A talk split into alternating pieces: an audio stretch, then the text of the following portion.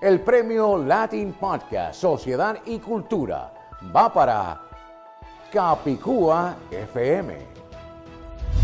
Hoy en nuestro episodio 39 hablaremos de la vida del cantante Chiquetete. Celebraremos el premio que acabamos de ganar en Capicúa FM y conversaremos con Joana Vega, productora de televisión y ayurvédica. Gracias por sintonizar Capicúa FM. Gracias por sintonizar Capicúa FM. No importa que digas gracias. O gracias. No importa que digas sintonizar. O sintonizar. Zapatos. O zapatos. Efervescente. O efervescente. Es tu idioma. Es mi idioma. Es, nuestro, idioma. En Capicúa FM tratamos y aclaramos las dudas del castellano, el más hablado y más difundido de todos los idiomas españoles. Asuntos culturales. Gastronómicos. Y hasta musicales. Ahora el director de Capicúa FM, Alan Tepper. Gracias, querido oyente, por acompañarnos en Capicúa FM, parte de la cadena Tecnotour. Te saluda Alan Tepper. Efectivamente, en este episodio 39 hablaremos de la vida del cantante flamenco Chiquetete. Celebraremos el premio que acabamos de ganar del Latin Podcast Awards y conversaremos con Joana Vega, productora de televisión y ayurvédica, de nacionalidad costarricense y radicada en los Estados Unidos. Este episodio de Capicú FM nos llega en parte por nuestros auspiciadores audiovisual451.com, donde colabora la periodista madrileña Irene Jiménez Miragaya, la misma que hizo el prólogo de mi libro multimediático El encubrimiento de la Real Academia. Google Fee, mi proveedor preferido de telefonía y datos móviles en los Estados Unidos y el extranjero. Puedes ahorrar 20 dólares estadounidenses al visitar fee.com capicuafm.com. FI se escribe FI como Fantástico Internacional. Entonces es fi.capicuafm.com para ahorrar 20 dólares. Severaltranslations.com donde la traductora francesa Severine Torralba tradujo al francés mi libro Chromebooks para escritores bilingües. Y el Hotel Castillo Bello Azul o Hotel Chateau en Gablites Coralinos, Miami, Florida. Consigue un descuento especial con la clave Capicú FM, todo pegado sin espacios, al reservar directamente con el hotel vía hotelchateaubleu.com por teléfono o en la recepción. Querido oyente, ¿recuerdas los éxitos del cantante flamenco Antonio José Cortés Pantoja, más conocido por su nombre artístico Chiquetete? A quien conocí hace décadas por su obra Esa cobardía? Antonio José Cortés Pantoja era primo hermano de las cantantes folclóricas Isabel Pantoja y Silvia Pantoja. Hijo de Manuela Pantoja Cortés, nació en Algeciras, ciudad y municipio de la provincia de Cádiz, en la comunidad autónoma de Andalucía, en España. La familia de Antonio José era gitana, aunque se mudaron a Sevilla cuando él tenía ocho años, precisamente la misma edad que tenía yo cuando la gata de mi abuela cometió la travesura que me impulsó a aprender el idioma castellano, anécdota que he cubierto en varios de mis libros. Con 12 años, el joven Antonio José se inició en el mundo artístico, formando parte del conjunto Los Algecireños, posteriormente llamado Los Gitanillos del Tardón, junto a Manuel Molina Jiménez y Manolo Domínguez, el rubio. En ese momento adoptó el nombre artístico de su tío materno y padre de la artista Isabel Pantoja, Juan Pantoja Cortés, que había formado un grupo flamenco llamado Trío de los Gaditanos, junto a Florencio Ruiz Lara y Manuel Molina el Encajero, y que a su vez había tomado el nombre artístico de su padre, Pipoño de Jerez, posteriormente conocido como el Chiquetete de Jerez, debido a que una vecina de la localidad y natural de Alicante comenzó a darle el apodo Chiquet, lo cual significa niño en catalán y valenciano, los cuales son dos de los cinco idiomas oficiales españoles. Como hemos cubierto en otros episodios de Capicúa FM y varios de mis libros, existen cinco idiomas españoles oficiales reconocidos por la Constitución española de 1978, más allá de varios otros idiomas españoles que se consideran extraoficiales. Adelante, Pilar. Constitución Española de 1978, artículo 3. 1. El castellano es la lengua española oficial del Estado. Todos los españoles tienen el deber de conocerla y el derecho a usarla. 2. Las demás lenguas españolas serán también oficiales en las respectivas comunidades autónomas de acuerdo con sus estatutos. 3. La riqueza de las distintas modalidades lingüísticas de España es un patrimonio cultural que será objeto de especial respeto y protección.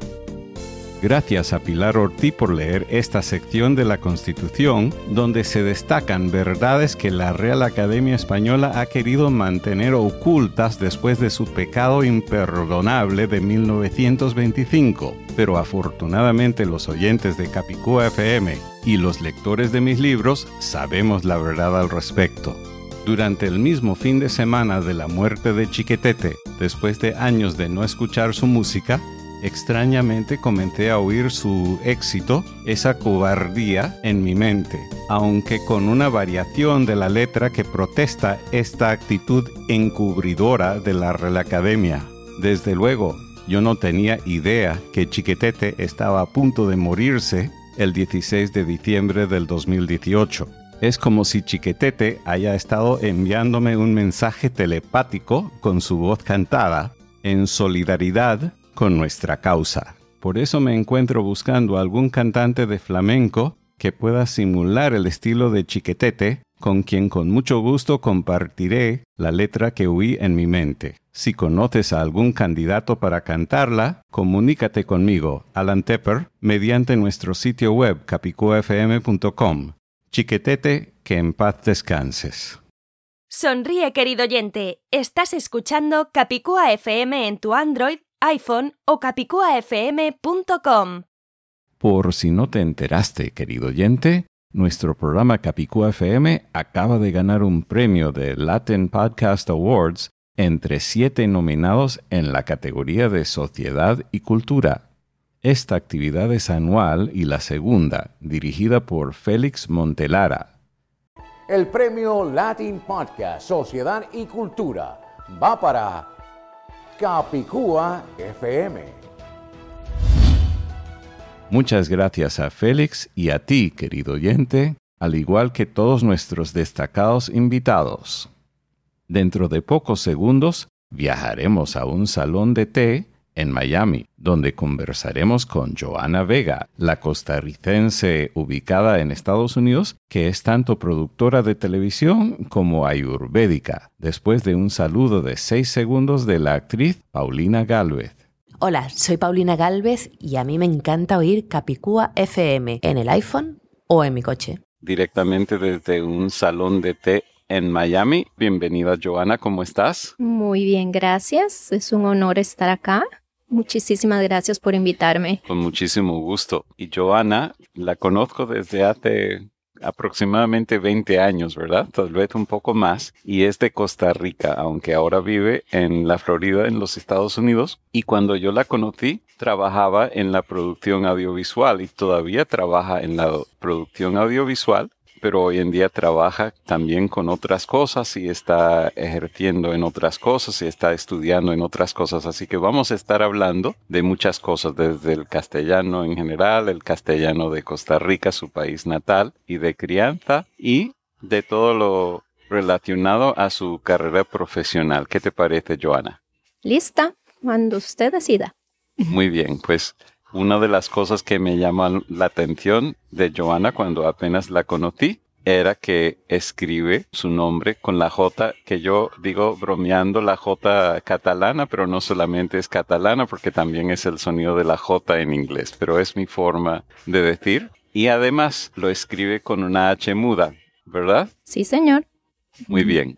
¿Recuerdas cuando llegaste a los Estados Unidos de algún modismo costarricense o tico, como dicen en tu país, que no se entendiera aquí o tal vez cuando tuviste conversaciones con gente de otros países? ¿Algún modismo que no se entendía fuera de Costa Rica? Bueno, definitivamente el venir acá a la Florida, que es una mezcla de culturas increíble, fue para mí como un shock, porque no era tanto los modismos eh, que cada persona traía de, de su país, pero a mí lo que más me preocupaba era el ofender porque muchísimas palabras tenían significados totalmente diferentes a mi país. Entonces, sí hubo como un proceso de, de ajustamiento en el cual como que me percibían un poquito tímida, pero lo que yo tenía era miedo de hablar porque no quería ofender. Prácticamente el castellano mío también era un poquito mezclado aún en mi propio país, ya que mi familia pues tenía influencia europea y en Costa Rica trabajaba con personas de diferentes áreas de España. Entonces era una mezcla en la que yo estuve expuesta y aunque inadvertidamente uno mm, va dejando en sí, en su vocabulario ciertas palabras, lo cual cuando vine a Miami era difícil de identificarme. Muchas personas me decían de dónde eres, no, no encontraban un acento costarricense que es muy típico y es muy marcado. Sí me confundían mucho con los colombianos, lo cual todavía hasta la fecha me confunden, pero en realidad e, es un aprendizaje, ha sido un aprendizaje bien extenso durante los últimos 20 años. Es no solo aprender a hablar castellano, es aprender los modismos de una diversidad de países que cada uno tiene su propio lenguaje, por decirlo así, y cómo adaptarse en una conversación. Cuando es uno a uno es más fácil, pero cuando tienes un grupo de unas cinco personas, ahí sí el switch que llamamos es bien difícil. ¿Y cuáles son los países europeos tienen tus padres? ¿Qué influencias europeas tienen tus padres o tus eh, abuelos? Bueno, por el lado paterno eh, somos de Francia, eh, más hacia el norte de Francia y Luxemburgo, es más que todo las raíces. Por el lado de mi mamá, España, Castilla, por esos lados de, ¿Y recuerdas alguna de las palabras europeas que te influyeron? No tanto palabras, pero sí lo que llamamos en Costa Rica dichos. Por ejemplo. Dichos o refranes. Dichos o refranes, exacto. Mi abuelo, por ejemplo, eh, ellos eran españoles por lado materno, que emigraron a Cuba. Entonces hay una mezcla bien extraña. A ver, un dicho que se me pueda ocurrir ahorita, por ejemplo, era me duele la jupa. Es un, un, dicho que dicen me duele la cabeza. Ah. Eh, el guacala, que significa que algo no me gusta de sabor o, o de olor es desagradable. Entonces, ese tipo de palabras que son muy, muy mías, y aún en Costa Rica mucha gente no las identifica. Tal vez de repente se van expandiendo cuando tú estás en el colegio y los niños ya te empiezan a imitar. Pueda que existan personas que lo utilicen ahorita, pero normalmente en mi época escolar todos los niños se me quedaban viendo así como extraño, como ¿de dónde son estos términos? Y modismos clásicos costarricenses, hay uno que es Tuanis, ¿verdad? Que creo que cayó de uso y posiblemente haya vuelto de uso, así como ha ocurrido con palabras en inglés en los Estados Unidos. El Tuanis viene, ya es viejito, es más, fue utilizado más en la época de los setentas, de repente en los ochentas y fue decayendo. Fue sustituido en los noventas aproximadamente por el pura vida y los dos significan miles de cosas. Si buscas en internet existen explicaciones costarricenses de lo que significa el pura vida. Pero siempre positivo. ¿Es positivo?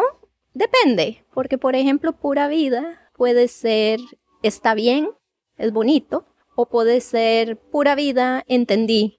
Cuando tú haces una pregunta o, o haces una afirmación y la persona asienta que sí entendió, te dice pura vida o cuando te vas a despedir. Pura vida puede significar adiós.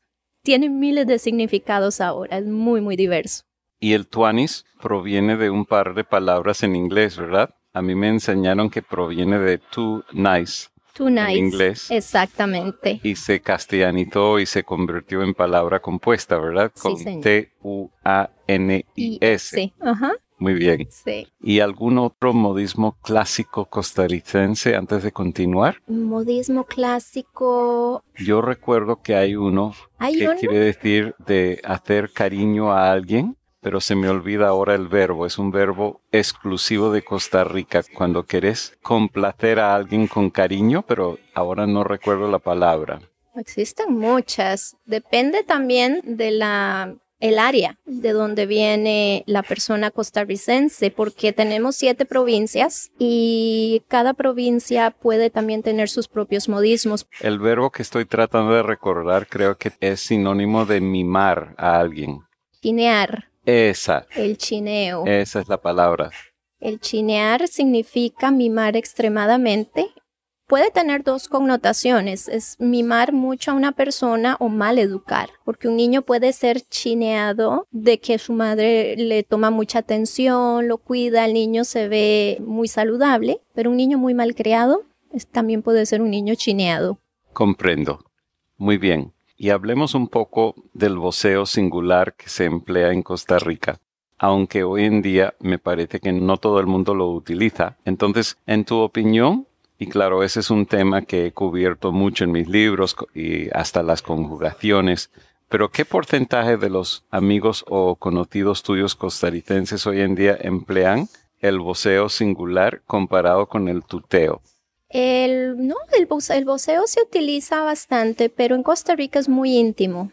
No se le dice voz a cualquier persona, tiene que ser o un familiar, un hermano o aún tus padres. No tanto con personas de negocios o donde existe, no hay una relación amistosa. En ese caso, el tuteo depende de la provincia, se utiliza, pero lo que más se utiliza a nivel más formal es el usted. Cuando tú recién conoces o vos recién conoces a alguien, eh, lo tratas de usted, especialmente si es una figura de autoritaria o que está a un nivel más alto que, que tú a nivel profesional. Entonces, en tu experiencia en Costa Rica, el trato singular tiene tres niveles, no dos como en la mayoría de los países, sino tres niveles. Ujú, Tiene tres Interesante. niveles, sí. Capicúa FM. Ahora, hablemos un poco de tu carrera de producciones audiovisuales. Cuando yo te conocí en Costa Rica, trabajabas en una productora. No recuerdo si habías hecho alguna producción por tu cuenta en ese momento.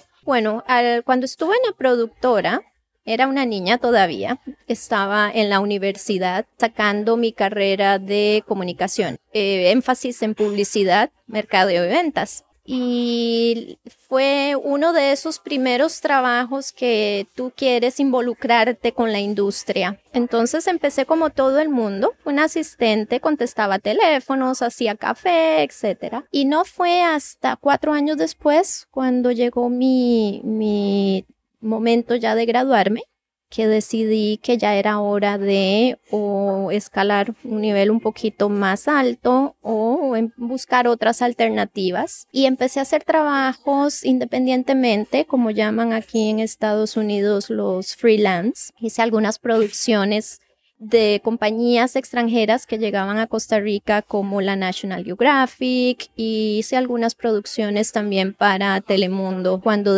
cuando necesitaban servicios profesionales en Costa Rica. Y eventualmente mis contactos durante mis años en la productora, tuve contactos con la gente de la Florida y poquito a poco pues a veces ellos querían hacer producciones en Costa Rica, yo les ofrecía el servicio etcétera. Y esa fue mi, mi época en Costa Rica. Recién graduada, yo ya decidí mudarme a Estados Unidos. Muy bien. Y hoy en día tengo entendido que estás trabajando en un programa juvenil de televisión. Es un programa infantil, educacional, de niños. Las edades varían entre los 9 y 13 años, es el, el tipo de mercado. Es un programa con el escritor eh, estadounidense James Patterson, que ha hecho libros mucho de terror, de suspenso. Lo que mucha gente no sabe de este escritor es que tiene una serie de libros infantiles a su vez. Más que todo hacia los niños de educación mediana o middle school que llaman. Y el programa fue inspirado en una idea que él tuvo de ofrecer un poquito más de contenido a esa edad. existe mucho contenido para niños, los más jovencitos, son de 5 a 10 años. Y existe mucho programa para adolescentes ya pasado de los 15 años pero ese segmento de 11, 12 a 13 años realmente ha sido un poquito ignorado por alguna razón o ha sido incluido, es un área gris, no tiene algún mensaje específico y el programa se diseñó pensando en ellos. Ahorita está mm, programado en PBS. La cadena PBS. PBS, el canal 2 aquí en, en la Florida, en Miami aunque el número puede variar en diferentes partes del país o del mundo. Totalmente. Eh, sí, afortunadamente este año el programa llegó a nacionales y se está ofreciendo en diferentes estaciones a lo largo de Estados Unidos. Es en inglés. Es en inglés, pero tenemos muchas, yo tengo muchísimas ganas de hacerlo en castellano. Qué bueno, ojalá que lo logres. Sí. Ahora, Cambiando de tema un poco, yo recuerdo que hace aproximadamente un año o dos años fuiste a hacer un aprendizaje muy especial en el país de la India, ¿verdad? Sí, señor. Exactamente. Así que vamos a hablar de eso. ¿Qué fuiste a estudiar allí? Bueno, en el año 2014, bueno, no, el estudio en la India lo hice en el 16, pero en el 2014, ese fue un año muy significativo para mí, porque fue un año en el que muchas personas allegadas a mis familiares y amistades empezaron a desarrollar la enfermedad del cáncer. Tuve siete casos entre amigos y familiares de mujeres con cáncer de mama, hombres con cáncer de próstata, cáncer en, eh, en diferentes partes del cuerpo. Y me llamó mucho la atención el que se estaba convirtiendo como una epidemia para cualquier lado que yo veía, alguien llegaba y me contaba, me daba la noticia de que tenía cáncer. Empecé a indagar, empecé a estudiar mucho el cáncer, empecé a estudiar razones del por qué, tuve muchas conclusiones, pero también no encontraba mucha información de cómo curar el cáncer o prevenirlo. Eh, eh, o sea, había información general, pero la única solución que te daban era eh, la quimioterapia, la radiación, tú sabes, las soluciones que son más recomendadas especialmente en este país. Y yo quería saber un poquito más, porque los efectos secundarios parecían más dañinos a veces que la misma cura. La gente sufría mucho. Es, es un proceso desgastador a nivel físico y a nivel emocional. Y Sobre eso yo he hecho una analogía. Ajá existió hace siglos, no, no, sé exactamente en qué siglo era, que cuando alguien estaba enfermo iba al barbero o peluquero, que era el mismo médico. Y la solución era sangrar en el cuello y ese proceso se llamaba la sangría. Decían, bueno, la enfermedad está en la sangre, vamos a quitar la mitad de la sangre a ver si se cura. Y hoy en día se escucha eso con horrores, como, como un horror del pasado. Y yo sospecho que en algún futuro se va a recordar la quimioterapia de la misma forma. Sí, de hecho ese proceso de la sangre todavía se utiliza, aunque no lo creas, de una forma muy interesante. Con un algún tipo de parásito, ¿verdad? Son las que llaman liches sí. en, en Estados Unidos. No sé el término en castellano ahorita. Creo que son sandijuelas, tal vez. No sé. Bueno, en todo caso, empecé a buscar diferentes modalidades, desde la medicina tradicional china, acupuntura, eh, medicina eh, con hierbas, eh, en fin, es extenso. Y me encontré con un término que se llamaba Ayurveda. Eso lo hice a través de una amiga que de hecho era profesora de yoga, de meditación. Creo que me has dicho que esa palabra proviene de otro idioma. Cuéntanos. Eh, eh, sí, el ayurveda es una palabra en sánscrito, es un idioma que se utiliza en la India. Es un término que significa, si lo desglosas, ayur significa conocimiento, sabiduría, y veda significa vida. Cuando unes los dos términos, tienes el conocimiento de la vida o le llaman la ciencia de la vida.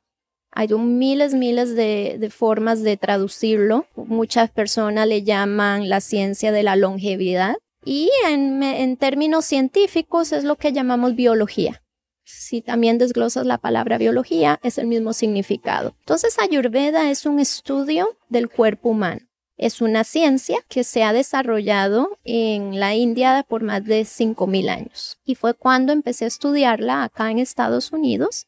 Indagando, existen algunos institutos que enseñan los principios de Ayurveda y estuve estudiando la Ayurveda por dos años hasta que llegó la oportunidad y un requisito de inevitable pero maravilloso de ir a la India, específicamente en Kerala, que es la parte sur del país de India, y ahí es donde se origina el Ayurveda 5.000 años atrás, lo cual yo, yo siempre me, me sorprendo porque digo, es un término tan nuevo, es algo que la gente piensa que es nuevo, pero ya ha estado con nosotros por más de 5.000 años.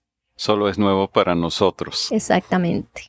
Pero el término no es nada nuevo. No, y los principios tampoco, porque una vez que analizas la ciencia y sus principios, es algo que tiene mucho sentido común. ¿Y cuando estuviste allá, conociste a alguien que hablara castellano o toda la enseñanza fue en inglés?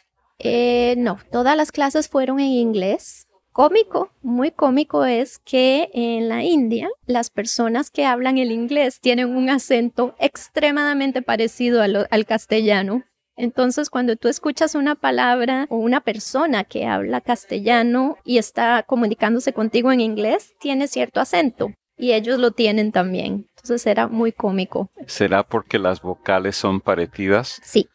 Las A, E, I, O, U. Sí, son muy parecidas. Exacto. Y en sí, la, el país, el país a mí me recordó, al menos el área donde yo estuve en el sur, me recordó mucho a Costa Rica en los años 80, cuando yo me crié. Muchas, muchas similitudes. Y eso fue para mí impresionante. Y, bueno, muchas personas dicen que de repente ese es el misticismo de la India, que se transforma de acuerdo a, a tu percepción de infancia y por eso muchas personas se transforman espiritualmente en esos viajes en esas aventuras allá en la India. En la India lo que hice fue mi práctica clínica. Yo estudié casi los dos años acá en Estados Unidos, pero es un requisito poner en práctica. Como cualquier carrera en medicina, tú aprendes las bases, aprendes los principios, las técnicas, pero tienes que practicarlo en personas.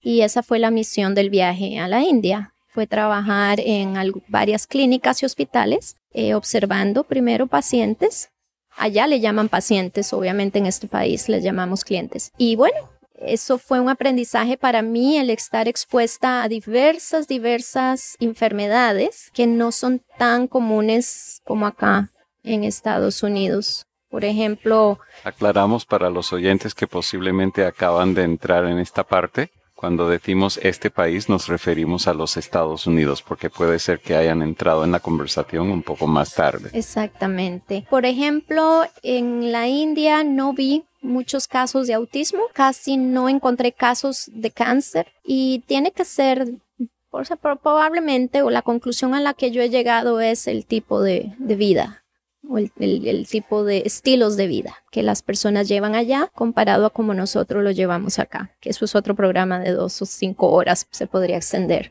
Muy bien, y hoy en día en la Florida continúas con esos estudios. Sí, el ayurveda es algo que tú nunca vas a terminar. Uno lo termina, yo creo que el día en que muere, porque cada persona tiene una forma de procesar las cosas. Cada persona es un mundo, decía mi, mi abuela, y es cierto. Con cada persona que llega a mí en una consulta, yo aprendo algo nuevo, porque la ayurveda es precisamente, eso es uno de los principios básicos de la ayurveda, y es la individualidad.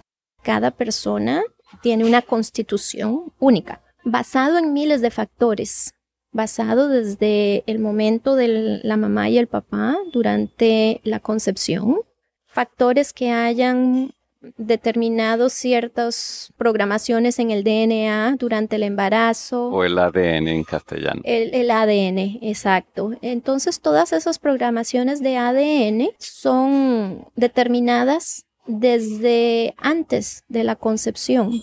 Y la historia de una persona viene ligada obviamente por generaciones, codificaciones que se van pasando de generación en generación. Y eh, este ser humano que se crea y que nace tiene sus propios, propios, propios diferenciaciones o sus características que lo hacen único. Y cuando yo veo a un cliente es aprender ese cliente. Yo no puedo generalizar como lo hace la medicina alopática que una, una tableta puede hacer el mismo efecto en 100 personas. En el caso de la ayurveda no es así. Hay que ser muy específico, muy al punto, pero tienes que conocer a la persona. Y no solo a nivel físico, pero emocional. Básicamente es una ciencia que todos deberíamos de aprender. Es un concepto que es muy fácil una vez que seguimos estos principios.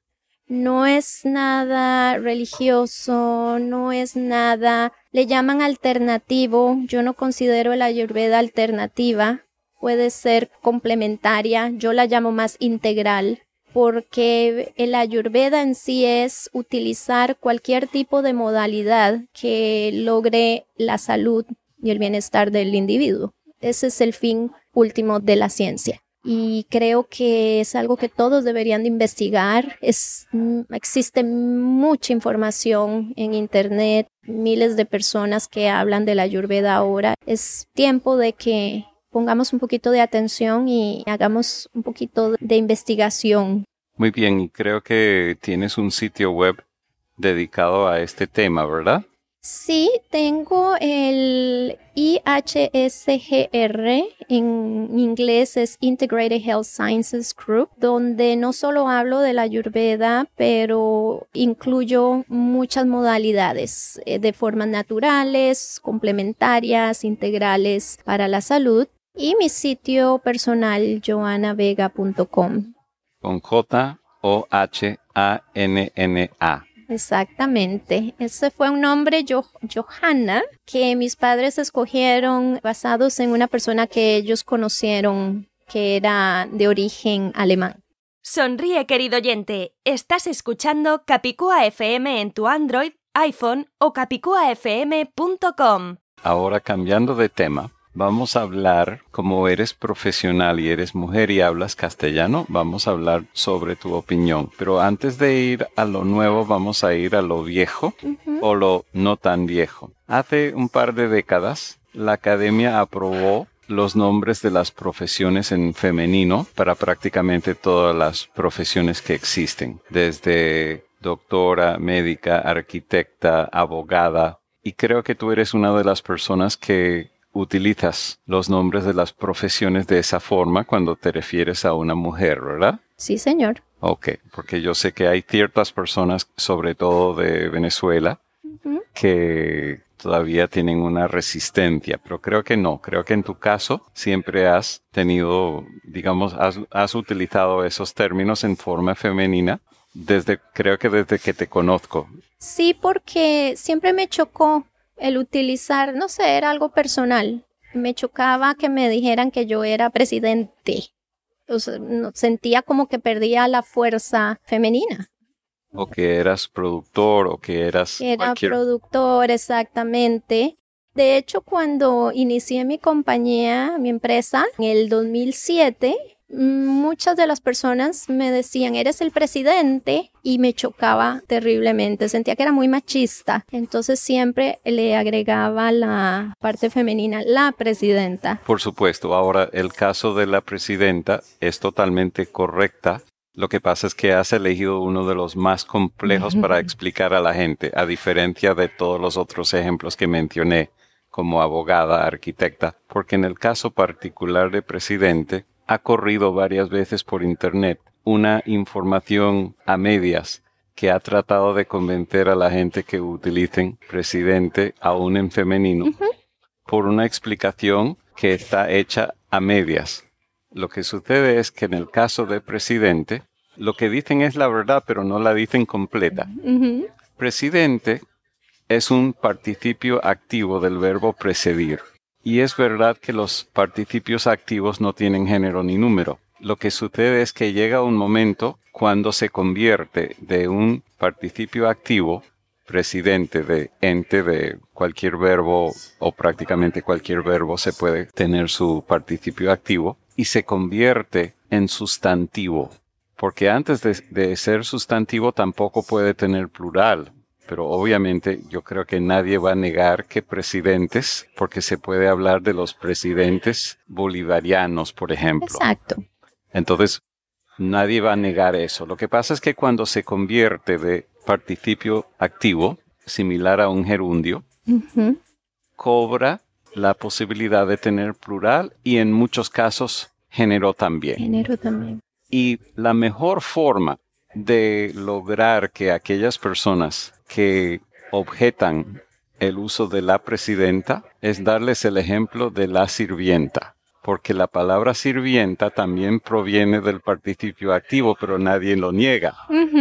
Entonces, aquellas personas lo que hay que decirles, ah, entonces tampoco es correcto decir la sirvienta, ¿verdad? Porque esas personas siempre dicen la Siempre sirvienta. Entonces, Exacto. es el, el ejemplo perfecto para comprobar a aquellas personas. Claro. Nos hemos ido a una pequeña tangente, pero a una tangente muy apropiada para lo que dieron estamos la hablando. presidencia. Sí, sí, sí. Así que siempre para aquellas personas utilizamos la palabra sirvienta porque viene del verbo servir. Era sirviente del verbo servir, pero después se convirtió en, en- Ahora, no lo hemos hecho con todas las palabras, pero podríamos hacerlo con todas las palabras. Por ejemplo, participante. No es muy común decir la participanta, pero podría Sí. ocurrir así como ocurrió con la sirvienta. Es cuestión de querer hacerlo o no, Y es cuestión de costumbre también. por supuesto. Ahora, ¿qué sucede? Ahora vamos a llegar al siguiente punto, porque ya hemos establecido el uso del femenino en singular. Lo que voy a decir ahora lleva siglos, en castellano y también en otros idiomas, pero hablemos del castellano. Si hubiera un grupo de 100 abogados, de los cuales 99 son mujeres y uno solo es hombre, por las reglas del castellano decimos es el grupo de los abogados. ¿Por qué? Porque hay un solo hombre que tumba todo y se llama masculino al grupo. Se llama Correcto. machismo. Machismo lingüístico tal vez. Ahora, la primera pregunta es si consideras que eso es justo o simplemente es la naturaleza o si deberíamos arreglarlo de alguna forma, sin hablar todavía de cómo arreglarlo. ¿Cuál es tu opinión en general sobre esa situación? Porque esa situación ha sido así desde hace siglos, desde que existe el castellano que yo sepa. Bueno, cuando yo me enfrento en ese tipo de situación, yo siempre llamo al grupo de mujeres, las abogadas y el abogado, y lo agrego a él, ya que no está representado en, en grupo, ya que no tiene una Comprendo. alta Ahora, representación. ahora lo que estás buscando es una posible solución y esa posible solución puede funcionar en ciertos casos, pero sin llegar todavía a las posibles soluciones, has visto la importancia de buscar una solución Claro. para eso. Claro. Inconscientemente depende de dónde está tu mentalidad en ese momento. Y como, bueno, en los últimos dos años ha habido un movimiento femenino, creo que se está dando más común en la forma en que las mujeres especialmente se están comunicando. Si pones atención, cuando hay grupos de mujeres que se están reuniendo para un fin, aún su forma de comunicación está variando, cambia. Hay que poner atención en esas conversaciones porque es bien interesante. Existen grupos que están tratando de luchar hacia diferentes direcciones. Por ejemplo, en inglés tenemos muy pocas profesiones donde puede variar entre versión femenina y versión masculina. Por ejemplo, waiter y waitress, que según el país puede ser mesero y mesera, o mozo y moza, o dependiendo del país. Salonera en Costa Rica y el Ah. salonero. No lo sabía o no lo recordaba por lo menos. En Estados Unidos hay un movimiento para eliminar eso y que a todos se les llamen servers para que no tenga género. Lo mismo con en los aviones, lo que en castellano conocemos como atafatas o aeromozas, en inglés era stewardess, y por supuesto es la versión femenina de steward, pero ahora quieren llamarlos flight attendants para que no exista género. Yo soy una persona que adoro lo que se llaman los metadatos. Los metadatos es algo que proviene de la informática, pero yo lo utilizo también en la lingüística. Es o son datos adicionales que vienen incorporadas en la palabra para no tener que agregar palabras. Claro. Por ejemplo, en castellano yo puedo llegar a un lugar y decir llegué y no hay necesidad de decir yo llegué porque el verbo lo indica. Eso no es así en inglés, pero por lo menos el castellano, el italiano y el portugués te permiten decir llegué y no hay que decir yo llegué porque el propio verbo lo indica. Claro. En la informática se utiliza, por ejemplo, cuando tomamos fotos con el teléfono, podemos tener la opción de que se incluya o no la ubicación geográfica. A veces por privacidad lo apagamos, pero es una opción y eso se llama metadatos. Son datos adicionales. Y así como lo hay en un verbo cuando decimos llegué o compré, no hay que decir el pronombre. Cuando hay un nombre de una profesión y si lleva el sufijo femenino o masculino, da más información con menos palabras, mientras hoy en día con lo que está pasando con aquellas personas en inglés, si quieren decir mesera, tienen que decir female server, mientras antes era más fácil, solo podíamos decir waitress y decíamos todo con una sola palabra. Entonces yo lo veo más eficiente así. Ahora, desde a mi entender, la primera vez que ocurrió fue con Chávez en Venezuela, después ahora con Maduro, y creo que también ocurrió con el expresidente mexicano Vicente Fox, a quien cité en varios de mis libros, y lo he invitado a Capico FM, esperemos que venga pronto, de decir bienvenidas y bienvenidos ciudadanas y ciudadanos. Es un poco ineficiente, pero están tratando de resolverlo a su manera. Yo tengo otra manera que no requiere repetir palabras, que es con la letra U. Mm. Y quisiera saber tu opinión sobre esa posible solución, ya que si vamos a crear algo nuevo, ¿por qué no lo hacemos con la letra U de universal y que sea bienvenidos, ciudadanos, para indicar que es un grupo combinado, no con el fin de eliminar la versión femenina y masculina, solo para usarlo en aquellos casos cuando es un grupo mixto. Pues tendría sentido y creo que tendría una derivación latina. Suena así. Suena medio latín, ¿no? Sí, por supuesto. Lo cual no sería difícil de... No tiene nada de malo. No, porque más bien puede dar familiaridad. Entonces las personas no se sentirían tan incómodas Sí. eh, de, de, eh, incluirlo. Hubo otras personas que trataron de hacerlo con la letra E, pero no se dieron cuenta que al hacerlo con la E trae problemas que la U no trae, porque cuando analizamos esta situación tenemos que analizar todo, tenemos que analizar los pronombres directos que tenemos, por supuesto, en castellano tenemos el, el pronombre lo, el pronombre la, y los y las, y podríamos tener luz LS.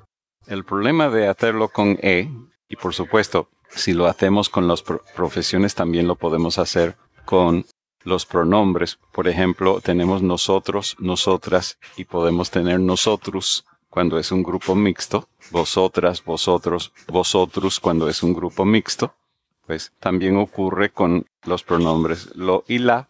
El problema es que si lo hicieran con E, nosotres causaría un problema porque causaría un fenómeno que en castellano se llama el leísmo. El leísmo es cuando el hablante dice le en lugar de lo o la. Mientras la U no tiene problema, no causaría el problema del leísmo. Entonces, a mí me gusta la U y quería saber tu opinión. ¿no? Se ve, es un concepto bien interesante. Creo que sería muy fácil de adaptar. Creo que por la familiaridad o que tiene, no sé, con el latín sería algo que se siente más normal, más natural de utilizarlo. ¿Y por qué no? Además de que todo, ahora que mencionaste eh, la adaptación de palabras para no definir el género. Eso es algo que se está dando ahora muy comúnmente, especialmente porque se están descubriendo o se está dando más a la luz eh, problemas como los transgéneros. Entonces son personas que están prácticamente en un área gris y no saben no tienen identificación, soy ella o soy él. Entonces, por sensibilidad y por, por respeto, se están adoptando términos en el cual son más neutrales, no tienen una descripción, una etiqueta específica. Así que creo que sería muy bien aceptado en muchos, muchos, muchos lugares. Entonces votas por la U. ¡Yay! Yo voto por la U, igual que la ñ. Muy bien, pues muchísimas gracias Giovanna por acompañarnos en Capicúa FM. Ha sido un gusto conversar contigo, con vos y con usted y espero que pronto regreses. Sí, es un placer y gracias por la invitación, por una propuesta tan interesante y que viva la, la U entonces. Y que vive el castellano. Que vive el castellano. De nuevo tu sitio web. Eh, puede ser ihsgr.com o Joana con J H y N vega.com. Gracias. Capicúa FM. Querido oyente, esperamos que te haya gustado nuestro episodio 39 de Capicúa FM. Si es así, recomienda Capicúa FM a tus amistades y colegas. Recuerda, para escuchar, suscribirte a Capicú FM o enviarnos comentarios escritos o hablados, como ya hicieron Ana Cifuentes, Natalia Aguilera y Paulina Galvez, visita capicufm.com las 24 horas al día en la web y busca nuestra opción Graba tu mensaje hablado. Repito, en nuestro sitio web Capicú FM está la nueva opción Graba tu mensaje hablado o si prefieres, llama por teléfono al más 1-305-668-8556, extensión 133 para grabar tu comentario allí. Capicu FM se encuentra en muchas partes como Apple Podcasts, Radio Public, Stitcher, TuneIn y muchos otros lugares, pero nuestra sede está en capicuafm.com. Al buscar Capicúa FM en cualquier plataforma, recuerda que nuestro nombre se escribe Capicúa FM, con tilde en la U, todo pegado sin espacios. En este episodio agradecemos la ayuda de audiovisual451.com, Alexander Zapata, Victoria Mesas García, María Snoth, Pilar Ortiz, severaltranslations.com y Anita Pantín. Recuerda, para ahorrar 20 dólares estadounidenses en mi sistema preferido de telefonía móvil en los Estados Unidos y en el extranjero, Google Fee, solo visita fee.capicufm.com. Fee se escribe FI como Fantástico Internacional, entonces es fee.capicufm.com para ahorrar 20 dólares estadounidenses. Hasta el próximo episodio de Capicú FM, soy Alan Tepper de alantepper.com y alantepper.soy. La mayoría de mis libros se encuentran en libros.alantepper.com, aunque para el multimediático, El encubrimiento de la Real Academia, visita elencubrimiento de la Real Viva el castellano, viva la diversidad lingüística española.